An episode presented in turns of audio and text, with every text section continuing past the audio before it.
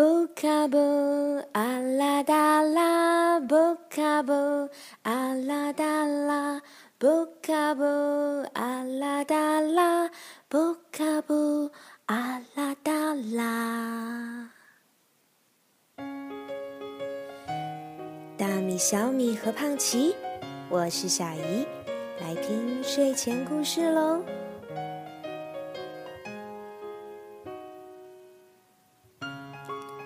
色拉和魔法店，作者史东和子，翻译赵俊，新星出版社。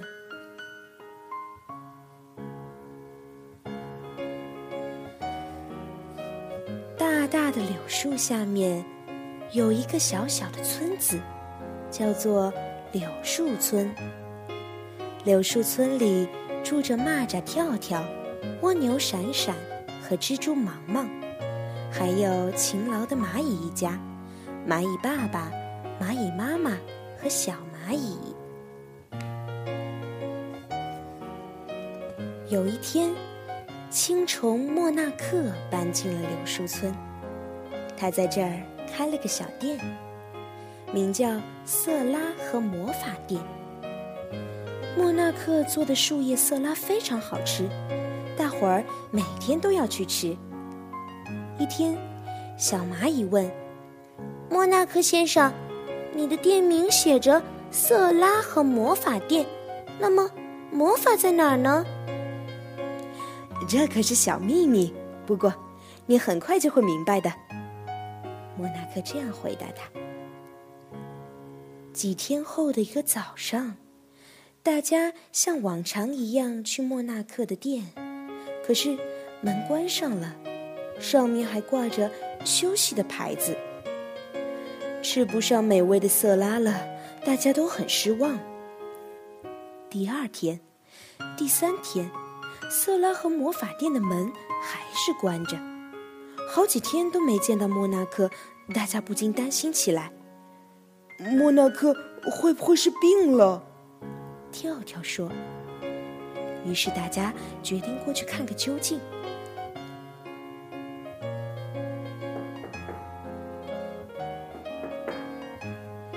跳跳敲了敲门，是谁呀？里面传来莫纳克的声音：“是跳跳、忙忙、闪闪和蚂蚁一家。呃，因为你的店关门这么久了，大家都很担心，就过来看看。谢谢。”你们来的正好，请进来吧。大家进了门，却没见到莫纳克。只见屋顶上垂着一个奇怪的东西，从里面传出莫纳克的声音：“魔法开始喽！布卡布阿拉德拉！好久不见，大家好。”一只美丽的蝴蝶从怪东西里飞了出来。啊，你真的是青虫莫纳克吗？哇，好厉害的魔法！大家都很惊奇。对呀，我就是青虫莫纳克。我在里面睡了一阵子，就变成蝴蝶了。不过，色拉和魔法店要关门了，我要到花田那边开一家果汁店，欢迎大家来做客哦。说着。莫纳克扇着翅膀向天上飞去。一个星期之后，蜻蜓飘飘给柳树村的伙伴们送来了莫纳克的一封信，信里装着请帖和地图。请帖上写着：“这个星期天，我会在蜀葵村举行婚礼，大家要来参加哦。要去的地方看起来很远。”大家一边看地图，一边商量着从哪条路过去。星期天天气很好，大伙儿一早就出发了。经过苜蓿地的时候，蚂蚁爸爸说：“四叶的苜蓿草能带来幸福，我们找一片四叶草送给莫纳克做礼物吧。”真是个好主意。于是大家一块儿找起四叶草来。这里有一片四叶草，小蚂蚁找到了。经过绣线菊隧道时，正好刮来一阵大风，花瓣像雪片一样飘落下来。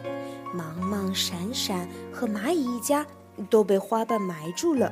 跳跳把他们一个个的都拉了出来。他们走啊走，走到了黑咕隆咚的树根迷宫里。地图上写着：“顺着闪蓝光的蘑菇往前走，就能走出去。”走出了黑咕隆咚的树根迷宫后，面前出现了一条小河。要去莫纳克的新家，必须经过这条小河。可是，过河的桥已经断了。跳跳想了想，说：“我能呼的飞过去。”和蚂蚁一家说：“沿着细长的枯草轻轻走，嗯，也能过去。”闪闪哭了起来：“啊，我不能呼的飞过去。”也不能从细长的枯草上走过去。对了，我们搭座桥吧。蚂蚁爸爸想出了一个好办法，于是蚂蚁一家收集了一些枯树叶和树枝，芒芒用丝把它们一圈圈捆住，跳跳再一使劲，把它们架在了河上。这样，一座闪闪爬上去也不会塌的小桥就做成了。过了桥，又走了一阵子，就到了鼠葵村。莫纳克的新家就在这儿。啊，欢迎你们从那么远的地方过来参加我的婚礼，辛苦了。莫纳克和他的新娘出来迎接大家。莫纳克的新邻居蜻蜓飘飘和瓢虫点点也来参加婚礼。大家端起莫纳克做的花蜜果汁干杯。分享着莫纳克太太做的美味的蒲公英蛋糕。接着，大家拿出了送给新婚夫妇的礼物。跳跳送的是信纸和信封，闪闪送的是镜子，芒芒送的是情侣装，蚂蚁一家送的是能带来幸福的四叶草，飘飘送的是喝果汁用的吸管，点点送的是。雨伞。送完礼物后，大家在草丛里玩起了捉迷藏。会儿都藏得很好。莫纳克和他的太太花了很长的时间，才把大家一个个的找出来。金黄色的太阳落到西边的时候，柳树村的伙伴们才跟莫纳克他们道别。跳跳蹦蹦跳跳的走在最前面，当他一下子跳到桥上的时候，不小心把宝贝地图跳进了河里，地图立刻就被河水冲走了。等走在最后面的闪闪慢慢腾腾的爬过桥时，跳跳、忙忙和蚂蚁一家正急得直哭呢。嗯，地图没了，回不了家了，怎么办呀？不用担心，回家的事。包在我身上，闪闪这么说。来的时候，我在路上留下了能闪闪发亮的东西。等月亮升起来，我们走过的路就会发出亮光。只要顺着发光的路往回走，就能回到柳树村。现在，我们爬到那个山坡上去看看吧。从山坡上，大伙真的看到了一条细细的、发光的小路。一直通向那棵大大的柳树，他们的村子。